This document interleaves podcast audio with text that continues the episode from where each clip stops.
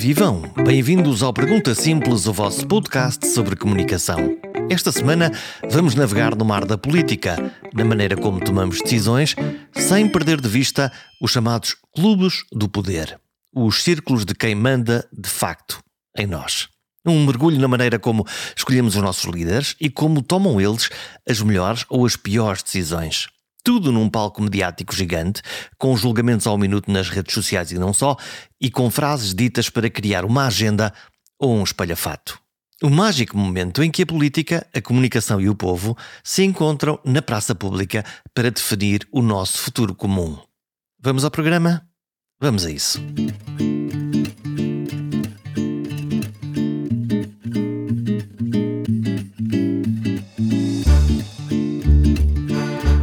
Sim, falamos de saúde, claro que falamos de saúde, e sim, falamos de política, claro que falamos de política. Mas falamos principalmente da maneira como decidimos fazer as coisas, como levamos o mundo para a frente ou jogamos para o empate. É um diálogo sobre liderança, sobre as grandes ideias congeladas por falta de dinheiro ou ideias desastrosas levadas à avante por causa de agendas políticas ou de egos gigantes. Esta conversa dura há vários anos. Adalberto Campos Fernandes e eu falamos destas coisas há muito tempo, sem microfones, sem gravador. Apenas pelo gozo de interpretar, especular e medir a temperatura dos verdadeiros donos disto tudo. Antes dele ser ministro, depois dele ser ministro. E também durante o tempo em que também ele foi, à sua maneira, um dono disto tudo. Teve ideias, formou equipas, tomou decisões, foi elogiado e metaforicamente espancado no palco político. No campo da saúde, todos os ministros ou ministras podem fazer o melhor trabalho do mundo durante meses ou anos, mas estão sempre na linha de risco da popularidade medida nas sondagens. O doente que não teve consulta, que não teve a cirurgia, a ambulância que não chegou, o hospital que não respondeu a tempo e horas, em dezenas de milhões de atos em saúde em todo o país, 24 horas por dia, 365 dias por ano, há sempre alguma coisa que não correu bem é uma exceção, mas acontece. E basta esse momento para que o Primeiro-Ministro decida refrescar a equipa, remodelar, repensar, dar um novo rumo, até ao próximo caso ou tempestade real ou mediática. A saúde é demasiado importante e por isso a nossa exigência enquanto cidadãos é máxima. Quis por isso, nesta semana, na Semana do Dia Mundial da Saúde, mergulhar na maneira como se tomam decisões políticas neste campo. Mas não só. Quis saber como é que funcionam os clubes, os círculos de poder, as escolhas, as pessoas, as dinâmicas. Saber quem e como tomam as decisões que mexem na nossa vida. Faz parte da natureza humana. Nós tomamos por dia milhares de decisões, mesmo que ainda de uma forma intuitiva, quando decidimos vamos pela rua A ou pela rua B, se vamos parar o carro no sítio A ou no sítio B. A vida é feita em si de um exercício longo, permanente e difícil de tomada de decisão. Claro Sendo que... que escolher os ovos na prateleira do supermercado, apesar da inflação, é capaz de ser um bocadinho mais fácil ou menos pesado do que discutir uh, ou decidir onde é que eu vou gastar mil milhões de euros no próximo, no próximo ano. Mas, atento nisto que eu lhe vou dizer, se não for capaz de ser competente nas decisões simples, nunca o será nas decisões complexas. Há um, há um, Há características que alguém que tem que tomar decisões uh, tem que ter, pessoais. Ah. É fundamental, para além daquilo que é o empirismo, o conhecimento, o treino científico, a formação académica, evidentemente que isso é indiscutivelmente necessário, é fundamental haver experiência de vida. Eu vejo com muita dificuldade pessoas a gerir grandes empresas ou a gerir política ou a fazer atividade política que não tenham tido nunca um contacto com a vida real. É por isso que eu acho que estes atalhos entre as juventudes partidárias e a política salvo honrosas exceções, não correm sempre muito bem. Porque esse é o caminho da carreira política clássica, não é? Sim. é? Começa quem normalmente JS e JSD e depois rapidamente lá está. Chefe de gabinete, eh, és secretário de Estado, olha, agora és ministro é que e tens conduz, 30 anos. Salvo o devido respeito que as pessoas merecem, porque cada caso é um caso, leva a que, se você olhar na fita do tempo da Fundação da Democracia até hoje, a qualidade específica, o valor específico da unidade que constitui o poder ao nível dos governos e de outros órgãos da administração, tem vindo a, a ficar rarefeita. Porque não existem, não podem existir na política, nas empresas, aquilo que eu chamo os frangos de aviário. Quer dizer, não pode haver falta de substância. Tem que haver autoridade, tem que haver grávidas e isso eh, não se aprende apenas eh, nos bancos eh, da camaragem. Sendo certo que quando nós hoje vamos um, ao mercado da inteligência em busca de bons políticos para nos governarem, oferecemos-lhe um salário miserável e oferecemos-lhe uma coisa que é agora és ministro, amanhã uh, vamos arrastar-te pela lama porque já és a pior pessoa do mundo. Isto é muito pouco atrativo. Carlos Jorge, isso pode ser, do meu ponto de vista, um argumento profundamente populista. Esta ideia de que não vêm para a política os melhores porque o salário não é competitivo. Isso não corresponde toda à realidade. Uh, o que eu acho é que não vem para a política hoje muita gente é porque a função se desgraduou. Quer dizer, quando você olha para uma missão, que é a missão do serviço público, e o que vê pela frente é desprestígio, e é de facto a ideia de que entra logo com o estatuto de erguido ou de pré-erguido, mesmo que nunca tenha feito nada na vida para merecer essa condição, e quando os próprios agentes políticos, que têm responsabilidades máximas, deixam que essa situação se autoalimente, quer dizer, desafiam aquilo que é o mainstream mediático, insistem em erros, persistem teimosamente para, para muitas vezes apenas fazer um exercício de poder, estão a fazer mal pela política, como também se banalizarmos a política, fazendo da política um exercício de festa. Quer dizer, a política não é um festim. Um país não é a loja do sempre em festa. É, é um exercício de vaidade? Sim, é terrível quando o ego se sobrepõe à competência porque gera sempre aquilo que eu chamo o político saco de plástico cheio de ar. Quer dizer, o Presidente da República tem esta vocação e diz muitas vezes que pica balões. Mas se ele picasse, mas se ele picasse sacos de plástico cheio de ar, ele não tinha agulhas para tanto saco de plástico cheio de ar. Porque repare, há pessoas que não tendo nunca exercido o poder, eh, quer nas empresas, quer nas universidades, quer na, na própria política, que quando chegam a um território em que lhes é dada uma condição especial, se descontrolam. E, portanto, fazem do exercício de poder algo de bizarro. Nós, vistos até da, da plateia, temos a sensação de que estamos a assistir a um espetáculo bizarro. Quais são os sintomas? Olha, os sintomas é falar na primeira pessoa, é entender que hum, é assim porque eu quero, é transformar a condição transitória e fugaz de exercício do poder numa autoestrada para promover a sua própria vaidade. Isso acontece em Portugal, acontece em qualquer parte do mundo. Infelizmente, vimos nos Estados Unidos com o ex-presidente Trump que penso que hoje está em risco até de ser, de ser detido, mas hum, vimos no Brasil, no mais alto nível, no caso de, da Presidência da República, mas vemos em Portugal, em ministros, secretários de Estado, vemos em Espanha, vemos em França. Hum, é uma espécie de embriaguez? É uma, uma espécie de shortcut. Uh, se, se, se, eu posso perguntar diretamente, um, Adalberto, médico, Adalberto passa pela presidência do Hospital de Santa Maria, portanto tem uma carreira eh, profissional e académica também, e subitamente o Primeiro-Ministro o atual Primeiro-Ministro António Costa telefona e diz: uh, juntos à equipa, venha, venha ser, ser ministro. O que, o que é que se sente no dia em que, em que se senta naquela cadeira e que toma consciência de eu sou o ministro? É uau, eu vou ser o melhor ministro é um... do mundo? Ou, ou oh meu Deus, a missão é tão grande? Se nós estivermos no pleno uso das nossas faculdades psíquicas e físicas e, e estivermos num, num contexto de profunda saúde mental, a sensação que temos é ambivalente, é mixed feelings.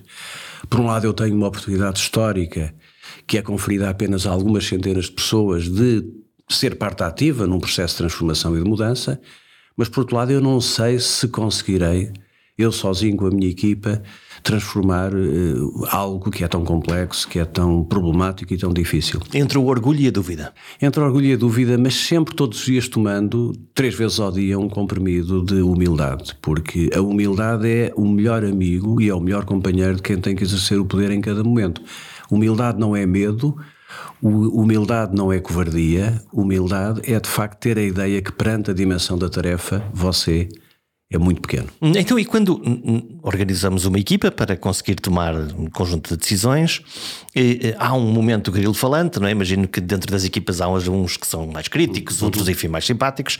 Hum, eu, eu olho para as várias equipas que, que, que ocupam cargos de poder e, e, aquilo começa de uma maneira e acaba sempre com aquilo que eu chamo eh, o gabinete dos sim, senhor ministro, não é? É melhor não contrariar o homem, senão ele ainda se zanga connosco. E, e sabe porquê, Jorge? Porque a dependência política veio corroer todo o edifício da qualidade da política. As pessoas dependem demais umas das outras. Dependem para nomeações, dependem para funções, dependem até para o seu próprio dia a dia. Ai, que posso perder o meu emprego, ai, posso não conseguir uma nomeação para o lugar a seguir. E então é assim: quando o poder é muito cansativo, nomeadamente o poder máximo, quando você tem uma tarefa grande pela frente, tem muitos problemas, provavelmente a sua tentação é ter ao seu lado alguém que não o incomode muito. Até porque é simpático para o ego, Exatamente. não é? A, a, figura do filme que agora referiu, da série eh, britânica, do Yes Minister. Se ele for muito inteligente, acaba por ser um manipulador e faz, digamos, a ação reversa, é ele que controla a ação política. Infelizmente, nós temos até nessa matéria mesmo de Minister, estamos a ter um problema de downgrade de competências. Também, não é? À, volta dos próprios, dos próprios gabinetes. O que é que podemos fazer? Podemos, podemos atrair, abrir e atrair... Atrair, atrair os jovens. Infelizmente, os jovens mais qualificados hoje rejeitam a política. Muitos deles imigram, Muitos deles consideram que a política é algo que lhes causa até uma certa repulsa, e se reparar, os partidos clássicos procuram fazer tudo para não se abrirem à sociedade. Escolhem apenas membros do próprio clube. É circuito fechado, basta ver as eleições nas conselhias, nas distritais, quer dizer, existem grupos que controlam e que, de certa maneira, garantem que não existe alguém que possa entrar e criar um problema por uma, uma nova ambição, por ser uma pessoa mais qualificada. E o processo de recrutamento uh, político em Portugal é complexo e também, repara, a administração está contaminada. Eu defendia e defendo atualmente, por exemplo, que nos hospitais de empresa a nomeação não devia ser política. Devia ser técnica? Devia ser técnica, inclusive por concurso, porque repara uma coisa: concurso agilizado, não é um concurso burocrático administrativo, em todos os lugares que vão para além de direção-geral de Direção-Geral do Edifício Administrativo do Estado, não há nenhuma razão para que nós tenhamos uma tribo de milhares de pessoas que circulam entre um organismo e o outro, fazem três meses num sítio, quatro meses no outro. Isso aqui é uma clientela? É uma clientela. E, e, o que eu estou a pensar é qual, qual é que será a boa razão para que, no fundo, em Portugal, nós tomamos essa decisão, que é um grupo muito fechado, é uma elite, de facto, de dentro da administração, que faz com que, quando uh, um, um, determinado partido ou outro ganha as eleições, ou então, quiçá, até distribuindo lugares naquele centrão, o que é que faz com que, com que, com que nós não, não saiamos, de, de vez em quando saímos, não é? De vez em quando lá vamos buscar alguém, mas é claramente. Nestas um... duas, três, ou é muito bom, ou é absolutamente fustigado. Veja o caso do Ministro da Economia, que vem de fora, vê-se claramente que é um outsider do, do processo político tradicional. Cria e, anticorpos dentro do status quo? Não, e, e, e que todos nós erramos e temos eh, naturalmente essa prerrogativa de não ser perfeitos e poder errar, e ele, o desgraçado, sempre que erra uma vez, cai tudo em cima, porque efetivamente ele não é um uh, artista político. Mas caem em, em, cima dele os próprios, não é? Sim, é, para além de alguns comentários. Porque é normal que a oposição o faça, sim, é? Sim, sim, sim. Mas repara uma coisa, há um problema de qualificação da democracia, de qualificação do desempenho em funções políticas e públicas. Uh, os jovens e os jovens qualificados não são atraídos para o processo político, os partidos tendem a conservar o poder de uma maneira quase patológica e, portanto, isso garantem que existem círculos de confiança Uhum. E, e, existem, digamos, cordões sanitários em que não se passa dali para determinado nível. As pessoas que lá estão têm que ser do, do chamado uh, círculo de confiança. Acontece com os partidos grandes. Eh, sobretudo em Portugal, nos partidos como o Jorge referiu, que, que há muito, há demasiado tempo têm o poder eh, concentrado em si. Mas, de, de, desde, desde 74, genericamente, ou é PS ou PSD. Depois, mais, mais Quando nós olhamos, mas repara uma coisa, há aqui um fenómeno muito curioso, porque nós podemos dizer assim, bom, mas vêm partidos novos que trazem uma atmosfera nova e que trazem um aroma diferente. Bom, eu fiquei aterrado com algumas coisas que nos últimos tempos. Relativamente ao PCP não valerá a pena falar, porque é de facto uma, uma academia uh, fechada e, portanto, que funciona em circuito fechado, no modelo tradicional. Mas quando olhamos para partidos novos, como a Iniciativa Liberal e o Chega, na Iniciativa Liberal, o último congresso foi uma ode àquilo que de pior a política tem. Portanto, há uma repetição. Parece que há um mimetismo, parece que a ânsia de atingir o poder e alcançar o poder é tão grande que eu vou quase intuitivamente atrás daquilo que são as piores práticas e, portanto, não há frescura. Pode haver frescura nas ideias, pois depois não há frescura nem nos métodos, nem nos protagonistas. Já não vem. O Chega é um partido diferente, que é um partido que absorve pessoas da sociedade com uma matiz muito diferente, muito diferenciada. Nós não vemos propriamente o Chega como um partido quadro. É, é, um, é um contra, é um quase um contrapartido. É, enquanto que o Iniciativa Liberal tinha tudo para ser um partido de quadros. De pessoas que. Até por trás ideias, elas são diferentes em relação à matriz. Capta, que... Basta ver os estudos de opinião, quando você repara, os jovens afastam-se do PS e do PSD e aproximam-se da iniciativa liberal. O que em si mesmo seria uma boa notícia, que é um sistema que está a criar alternativas e ideias diferentes. Claro. Mas depois a repetição dos processos. O mimetismo. Do mimetismo do clube Faz com que se fique com a ideia de que, afinal, para uh, alcançar o poder e o conservar, nós temos que jogar aquele jogo que é um jogo que, em termos futebolistas, nós dizíamos é o jogo jogado pelo sistema, não é? Hum, eu, eu não, não, resisto a. Há uma, uma, uma, uma, das coisas mais fascinantes na, que, que cruza a política e a comunicação uh, são aquilo que chamam os, os soundbites, aquelas frases que ressoam.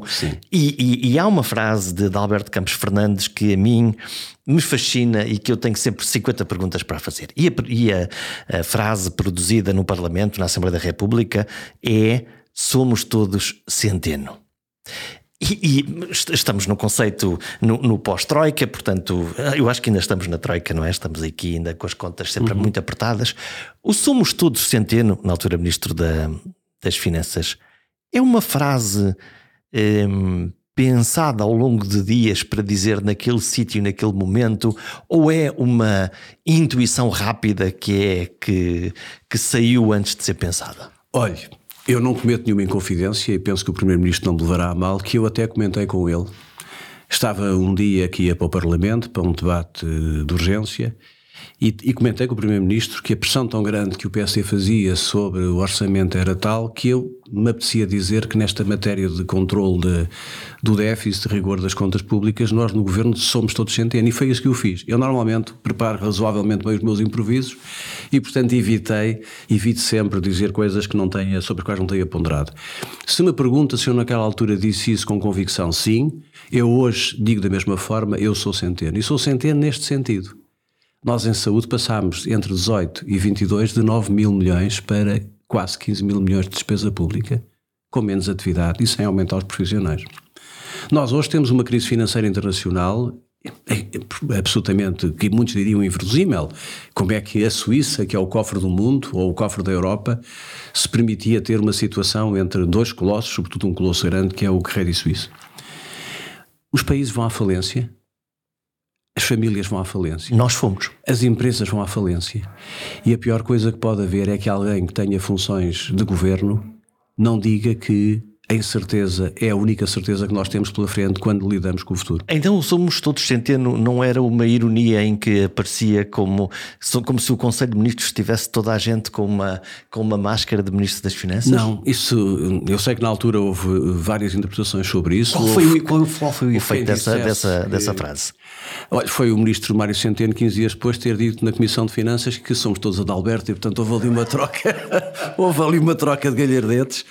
E há uma coisa que é certa: nós passámos por um período muito difícil, estávamos assim, como você disse, da, da pós-Troika. Tínhamos uma grande pressão sobre as chamadas reversões, nomeadamente recompor os direitos dos trabalhadores da função pública e, nomeadamente, os direitos salariais. E, portanto, era muito difícil para um sistema de saúde que estava, olhava para nós com uma grande esperança, para mim, para o Fernando Araújo e, na altura, para o Manuel Delgado, que era o secretário de Estado da Saúde, nós não conseguimos levar à prática o programa que escrevemos. Isto é, havia lá ideias, havia uma clara uh, identificação do que, é que era programa, para fazer. O programa estava escrito com a devida, com a devida modéstia, nós sabíamos. Faltou, faltou o quê? Nós sabíamos implementá-lo.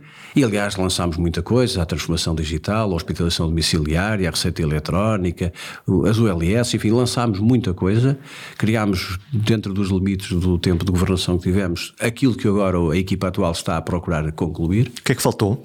Uh, faltou na altura recursos, porque não vale a pena iludir, o investimento que nós punhamos no início do orçamento não se concretizava. Portanto, as cativações estão aí, não estão Fic... na despesa corrente. Ficava no congelador, não é? Ficava no congelador. E, e, e, no fim do ano, quando alguém olha para trás e diz esta necessidade era a necessidade real, eu quis fazer isto e, e ficou tudo no congelador. Não ficou tudo, felizmente. Não, ok, o que, o que foi Fez ficou. muita coisa. O que é que eu lhe digo passado uh, este tempo? Eu acho que nós, na altura, fizemos aquilo que tinha que ser feito. Portugal não suportava 7 mil milhões de euros de juros por ano, que era na altura quase o orçamento total para a saúde. Portanto, tinha que se abater obrigatoriamente a dívida ninguém e fazer pode, uma contenção Ninguém do... pode ir para um governo sem pensar nas gerações que o sucedem, nos seus filhos e, e, nos seus netos. Não pode fazer isso. Foi isso que nos trouxe aqui. Quer dizer, não vale a pena iludir se é o PS, se é o PSD uma governação irresponsável, uma governação com base apenas na, na, popularidade fácil, faz com que um país pobre como o nosso possa ter enormes dificuldades. E há uma coisa que lhe garanto: as dificuldades, quando aparecem, vêm sempre para os mesmos.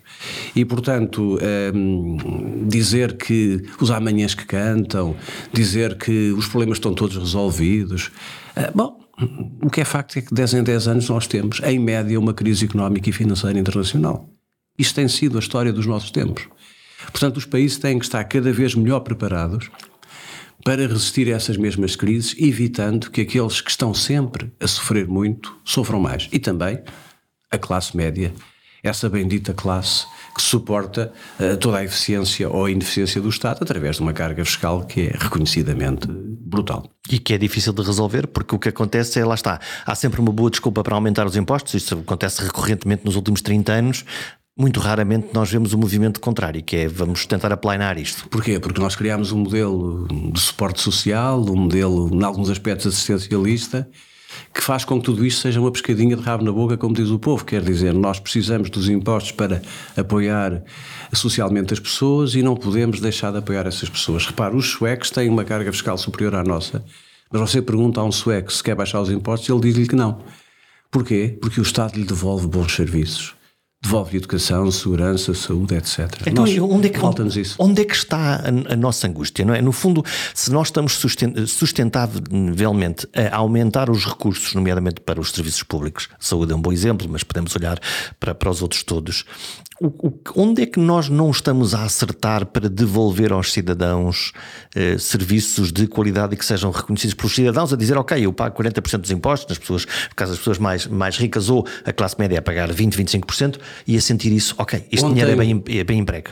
Ontem, Jorge, o Presidente da República ontem estava descontraído numa intervenção pública que fez, foi uma das melhores intervenções que eu lhe vi fazer sem escrever. Ele disse, vou, vou, esquecer o meu discurso, pôs o discurso à parte e, e ele, e. Ele caracterizou a situação do país como uma sociedade civil eh, fraca. Nós somos eh, muito dependentes do ponto de vista da nossa autonomia, é uma coisa que nos vem do tempo do Estado Novo, até, como ele dizia bem, do, do fim da própria monarquia e que teve um fogacho liberal, mas enfim.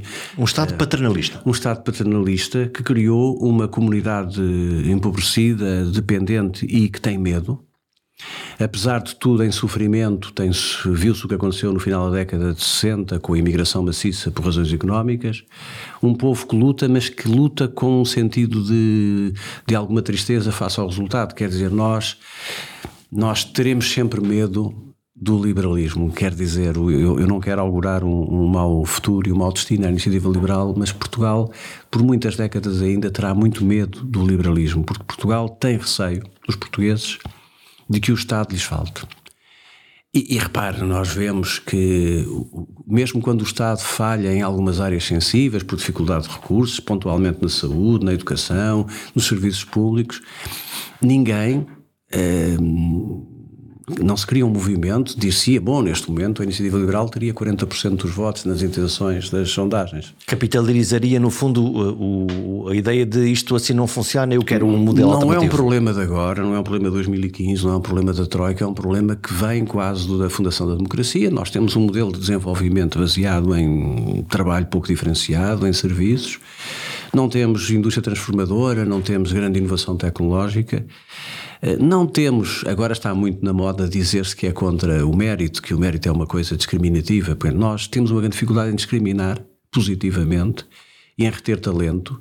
Estamos sempre a falar no SNS em reter talento, mas, por exemplo, algumas forças sindicais não veem com bons olhos a diferenciação positiva nas remunerações. Pagar melhor àqueles que são melhores, que têm melhor desempenho. O caso dos CRIs, como, como era o caso de Manuel Antunes e alguns que nós criámos e a legislação que eu fiz como o Fernando Araújo em 16, 17. Portanto, sistemas dentro do próprio SNS que permitam organizações de serviços hospitalares Competitivo. que, que têm uma remuneração acima em função de, do seu desempenho. A palavra-chave é a competitividade. Nós não somos todos iguais, não temos todos igual motivação.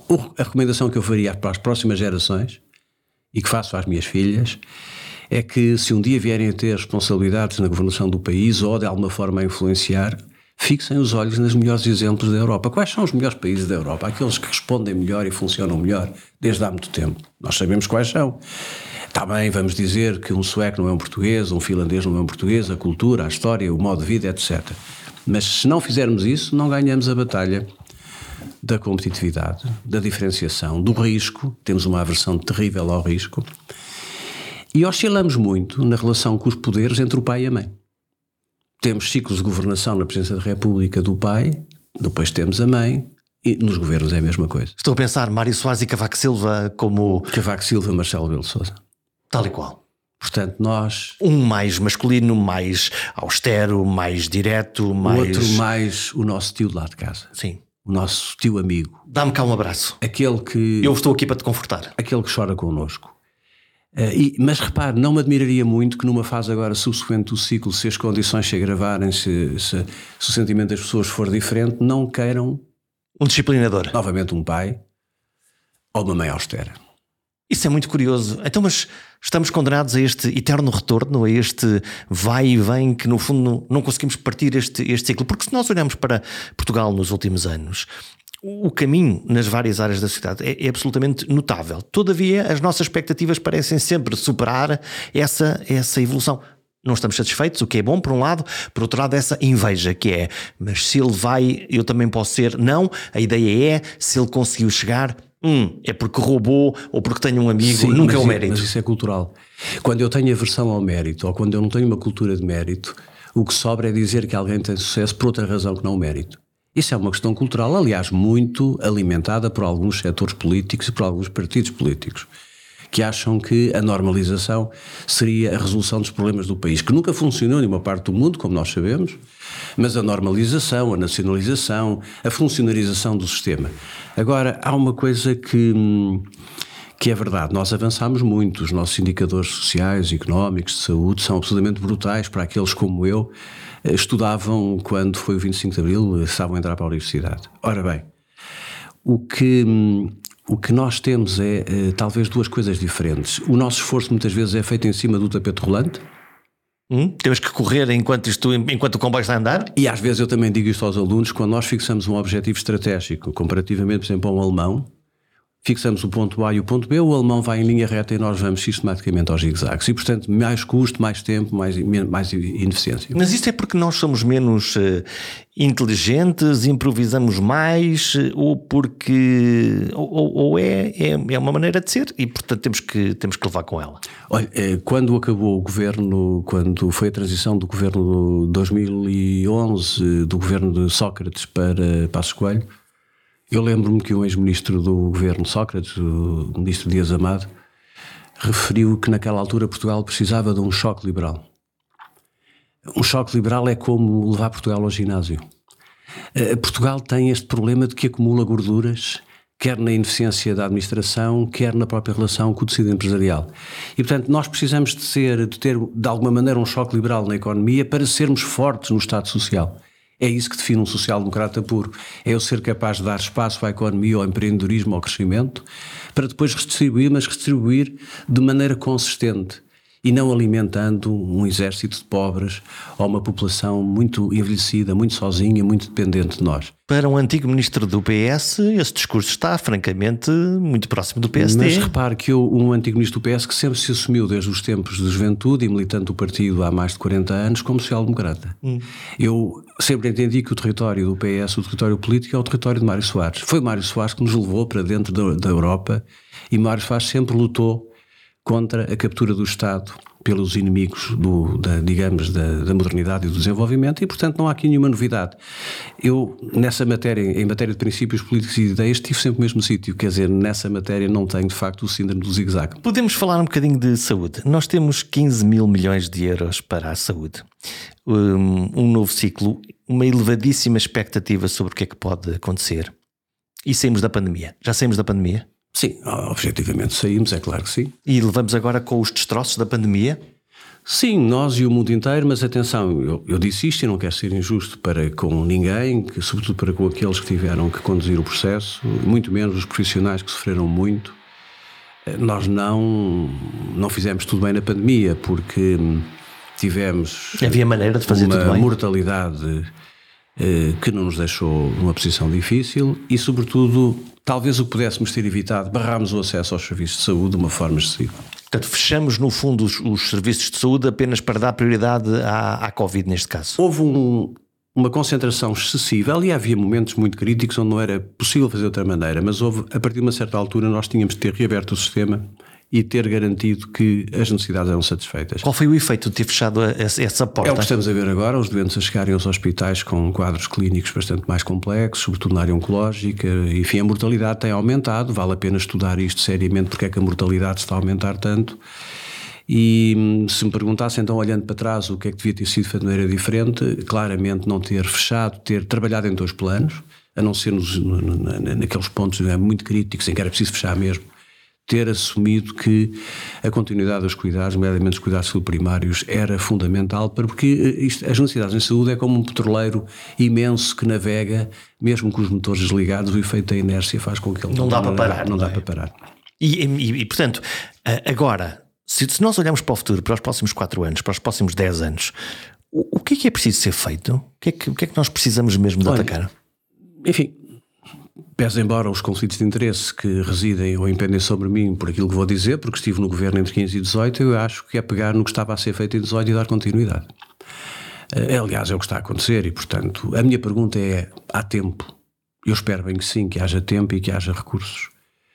Nós estamos a hum, três anos do novo ciclo eleitoral legislativo. Embora o Presidente da República tenha, lá está, olhado pela primeira vez de uma forma mais dura para o Governo, dizendo este último ano, se calhar foi um ano. Temos de ter em atenção esta percepção que o Presidente da República tem sobre o requentamento, porque isso uh, merece algum ponto de atenção. Ele referiu que esta Maria nasceu requentada, temos que ter a certeza que ela se revigora, uh, que ganha nova energia e que a legislatura chega ao seu término em 2026. Ora, 2026 são três anos. A pergunta que hoje vale um milhão de dólares é: conseguirá Manuel Pizarro e Fernando Araújo, em três anos, devolver toda a confiança aos cidadãos, resolver os problemas que têm sido difíceis de resolver? Terão os recursos, terão os meios, terão o apoio político dentro e fora do governo? Pergunta que é difícil de responder. Qual é. Porque precisam dessas duas coisas. Além das ideias, precisam de tempo e precisam de suporte, de apoio. Vou lhe dizer uma coisa, claramente. Vou dizer uma coisa que eu penso que é uma reflexão que eu tenho feito em privado e, olha, vou partilhar consigo agora em público. Nós temos um modelo de sistema de saúde e de SNS que é de inspiração britânica, de base pública, assente num desígnio constitucional de cobertura geral e universal. Paga pelos impostos. Tem tido tem dado um contributo extraordinário à melhoria do estado de saúde das pessoas e, ao, inclusive, ao aumento da esperança média de vida. Nós sobre isso não temos nenhuma dúvida e somos todos em Portugal fortemente adeptos deste tipo de resposta, com uma garantia pública. Mas eu não tenho dúvida nenhuma de uma coisa. Se Fernando Araújo e Manuel Pizarro não conseguirem fazer prova de que o modelo é virtuoso, dá resultados e é, de facto, um bom modelo para satisfazer as necessidades das pessoas, Imaginemos um cenário, no próximo governo, uma maioria PSD Iniciativa Liberal, nós teremos claramente uma abordagem que será uma abordagem de ruptura com este modelo. Daí a pressão sobre. Mais liberal, com captação de financiamento Basta à parte, ler... ou, ou, com, vamos, vou dizer a palavra, privatização de, de, partes do sistema? Basta ler eh, o programa da iniciativa liberal. Eu não estou a fazer um juízo de valor sobre o sentido que é mau ou bom. Se ganhar eleições, ganham eleições. Depende se a iniciativa liberal tem muito peso dentro do governo ou não tem muito peso dentro do governo. O PSD sempre foi um partido moderador nesta matéria de, de base social-democrata e sempre defendeu o Serviço Nacional de Saúde uh, num formato próximo daquilo que o setor mais moderado do PS defende. mas eh, pode acontecer eh, que as dificuldades se acentuem e haja uma ruptura com o modelo tradicional para uma nova abordagem liberal que incluirá aquilo que disse: privatização, concessão, contradição, etc. Porque, no fundo, um, um, um cidadão que hoje não tenha um médico de família e que, e que, não, que não veja uma perspectiva de ter. Estou a pensar principalmente aqui na coroa de Lisboa, uhum. onde isso é mais, mais sentido. Ou que quando precisar de um determinado serviço tenha mais dificuldade, até pode ser administrativo, ou até pode ser real, começa, no fundo, a, a questionar-se não é? e a perguntar isto num quadro de uma população cada vez mais envelhecida, com cada vez mais necessidade do sistema de saúde, porque, no fundo, o sistema de saúde tem produzido cada vez mais, cada vez há mais consultas, cada vez há mais cirurgias, cada vez mais. Não, não é isso o ponto. Cada vez há mais doentes, há mais doenças e há mais necessidades que estão por satisfazer. Quer dizer que a procura está a correr mais depressa do que a oferta? Há um desalinhamento, um desencontro claro entre a oferta e a procura, se quiser, entre necessidades e respostas. E a questão que se coloca é que o erro, ontem também, o Presidente da República falou disso há dois dias, ou ontem, sobre a questão da lei de base de saúde. O erro foi que as forças políticas tenham feito, erradamente, da saúde uma área de trincheira, de esquerda a direita. À falta de melhor, faremos uma trincheira entre esquerda e direita. Ora, a fratura. Então não é, esta área não é uma área de, de consenso? A fratura parlamentar não está rigorosamente para satisfazer os interesses da população, não pode excluir os partidos que fazem parte de uma solução governativa com elevado grau de probabilidade. Ou seja, é uma discussão artificial? É uma discussão artificial. Você corre o risco de ter aprovado uma lei de base da saúde há pouco tempo e uma maioria direita fazer uma nova lei de base de saúde, coisa inédita que contraria um bocado a ideia de que uma lei de base é estruturante. Porque a lógica seria, uma lei de bases seria uma, uma quase uma lei de máximo consenso, por um com lado, certeza, dentro é do espectro é, político, com certeza, para é que depois esse. cada governo, cada ministro pudesse interpretar de uma maneira livre aquela, aquela as lei. As, lei, as leis de bases, para terem eficácia e para responderem àquilo que é, digamos, o seu, a sua utilidade legislativa, têm que ser perenes e têm que gerar um grande reconhecimento político à volta delas. Porquê? Porque tratam, em princípio, de questões de regime e as questões de regime não podem saltitar de opção e de modelo de 4 em 4 anos. E, portanto, se uma lei de bases impedir de uma forma taxativa fazer determinadas coisas que uma força política quer fazer, temos uma contradição. Com certeza que teremos, se tivermos uma maioria direita daqui por 4 anos, teremos uma nova lei de bases que permita que haja PPPs mais facilitadas, que haja convenções ou acordos. Repare, o problema da saúde, o acesso à saúde em Portugal é assim, os portugueses pagam impostos. Se pagam impostos, têm direito a acesso a cuidar de saúde eh, de qualidade e em tempo adequado. E se sentirem que não estão se a ter? O, se o SNS lhes dá, é essa a nossa opção. Se não lhes dá, tem que encontrar uma solução. Porque eu paguei os meus impostos. Eu tenho direito a ter acesso aos meus cuidados.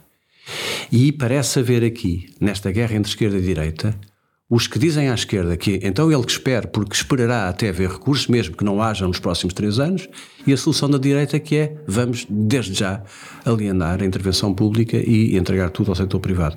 É uma questão de regime que se resolve no território central do Parlamento e não se resolve necessariamente com os extremos do Parlamento. O Presidente fala, lá está, que fez muitos telefonemas para tentar que essa lei fosse equilibrada, eh, no fundo colocando-se colocando também como, como um ator nessa Sim, discussão. Sim, o Presidente, justiça seja feita, e eu sou testemunha disso, tudo fez para que existisse um pacto entre os partidos eh, com maior propensão para ser governo, como o PS e o PSD, isso foi no, no meu tempo governativo isso aconteceu, eu também defendi essa ideia e o e o Presidente da República fez tudo por isso. Mas, enfim, há, como sabe, há contextos, há movimentos e há necessidades que, por vezes, levam a política para outros caminhos. Hum, nós estamos num eh, país e num mundo em que, por um lado, estamos a discutir coisas muito burocráticas, como para conseguir um atestado médico precisamos de ir pedir um papel a um médico de família atulhado de trabalho, e ao mesmo tempo a dizer, não, não, a digitalização da saúde é que é o futuro, vamos, vamos, vamos, vamos por aqui. Vamos por aqui ou, ou, marcamos passo? Não, vamos lá ver. A, transformação digital não é um, uma, uma prerrogativa que se extinga ou que se, de, se esgote na saúde. É uma inevitabilidade societal. Nós cada vez mais vamos ter a portabilidade, a interoperabilidade. Vamos falar com o nosso médico através do, do, do telemóvel, do computador vamos poder, como fizemos, nós lançámos a, receita eletrónica quando eu saí do governo, já estava em 95%. E agora recebemos as receitas no e telefone. E permitiu que na pandemia fosse feita toda essa eh, prescrição à distância. O E-Vacinas foi feito também nessa altura.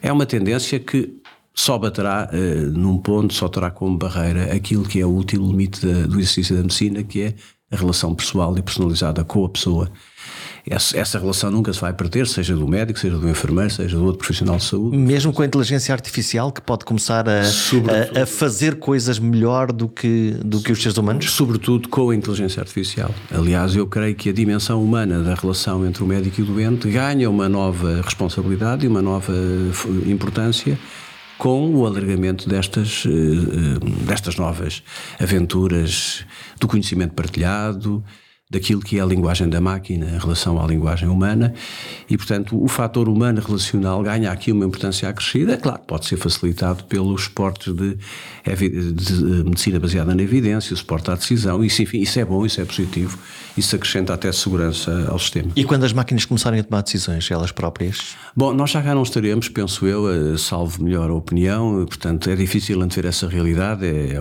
é uma realidade que provavelmente ocorrerá num tempo ainda distante, mas lembra-se o Jorge, como eu me lembro, do espaço 1999. Na altura nós dizíamos isto nunca vai acontecer. Pois, a boa notícia é que está a acontecer. E agora está a acontecer. Tenho que fechar esta conversa. Nós, os cidadãos, eh, perante estas incertezas, por um lado, por outro lado, um mundo cada vez mais em aceleração, hum, comportamos-nos como? Como é, que, como é que ocupamos esse lugar da cidadania para, eh, por um lado, forçar os sistemas a que nos sirvam melhor, por outro lado, a acordar os, os políticos para que decidam melhor e para que encontrem melhores soluções para nós? Nós temos que, provavelmente, contar com o, com o potencial que as novas gerações nos trazem de serem mais insubmissos, mais exigentes, menos dependentes hum, daquilo que é os circuitos tradicionais do poder e isso acoplado a uma mediatização do processo de decisão, como começámos a falar no princípio, a um maior escrutínio, mais importante que o escrutínio dos órgãos de justiça, que é relevante e naturalmente tem o seu lugar, isso é fundamental, é o escrutínio eh, público, social e ético. Nós temos que ter uma nova geração de políticas que estejam impregnadas na sua essência de uma dimensão ética. Por exemplo, a propósito ainda das políticas recentes, que, que, e das polémicas recentes, não trazer para cima da mesa discussões inúteis, estéreis, que vão contra a própria realidade social e cultural do país, como, por exemplo, fazer uh, ocupação de casas através da própria ação do Estado. É, quanto a mim, um dos erros cometidos recentemente pelo, pelo governo, que provavelmente, a não ser atalhado, poderá vir a ser eh, penalizador. Nós temos que perceber as pessoas que temos pela frente, não as tratar de uma forma menor, não as paternalizar, como o Jorge dizia no princípio, ouvi-las, mas pedir muito que as novas gerações saiam do conforto dos seus círculos fechados de desinteresse pelo fenómeno, do, pelo fenómeno da coisa pública e que venham para dentro do processo político. Não resisto à última pergunta. Já nos livramos de Dom Sebastião ou ele continua a aparecer volta e meia por aí para nos salvar a todos com uma solução mirífica, com ideias extraordinárias em que todos acreditamos enquanto povo, apesar de se calhar outros operários estarem a fazer o mesmo trabalho com menos brilho? Sabe que nós estamos mais pragmáticos enquanto sociedade e, e, e eu refiro muito às gerações mais novas. Estamos mais convencidos de que a sorte só aparece no trabalho, o único sítio onde aparece é no dicionário. E eu vejo isso porque, como vocês sabem, eu sou do Benfica e, e estou-me satisfeito com a qualidade e com a competência de um treinador. Faz toda a diferença quando há competência, quando há qualificações, quando há liderança. E aí eu diria mesmo que o algodão não engana. Hum, já deixou de ser um ato de fé, essa, essa coisa do Benfica? Não, passou a ser de facto um ato de, de natureza muito material, mas com uma envolvente emotiva e com uma envolvente de crença justificada plenamente por aquilo que é a mística, a grande mística do meu Benfica. No fundo, como Portugal, ora agora somos os maiores do mundo, ora amanhã somos a maior desgraça. Também, mas apesar de tudo, estamos melhor nesse sentido. Nós estamos mais resilientes, estamos a lidar melhor com a adversidade e acredito que daqui por uns anos, com a renovação de gerações que está a acontecer, nós seremos um país mais adulto com gente mais jovem. O processo de decisão política não é, afinal, muito diferente da alegoria do futebol. Enquanto os adeptos estão satisfeitos e a popularidade está em alta, é tempo de celebrar, porque No momento em que a equipa começa a perder pontos, golos ou campeonatos, o presidente do clube remodela o treinador, vai buscar um jogador estrela ou a promessa da formação. O mais curioso em todos os processos que juntam racionalidade e emoção é que tantas vezes as melhores decisões só se notam anos depois. O pior é que acontece a mesma coisa nas más decisões e não conseguimos perceber bem porquê. Entretanto, no círculo do poder estão já a aquecer os próximos atletas que vão ser os donos disto tudo. Resta saber se são maratonistas ou meros corredores de estafetas. Mas há uma coisa que eu sei: vão ser importantes e vão tomar as nossas decisões nos próximos anos. Até para a semana. thank you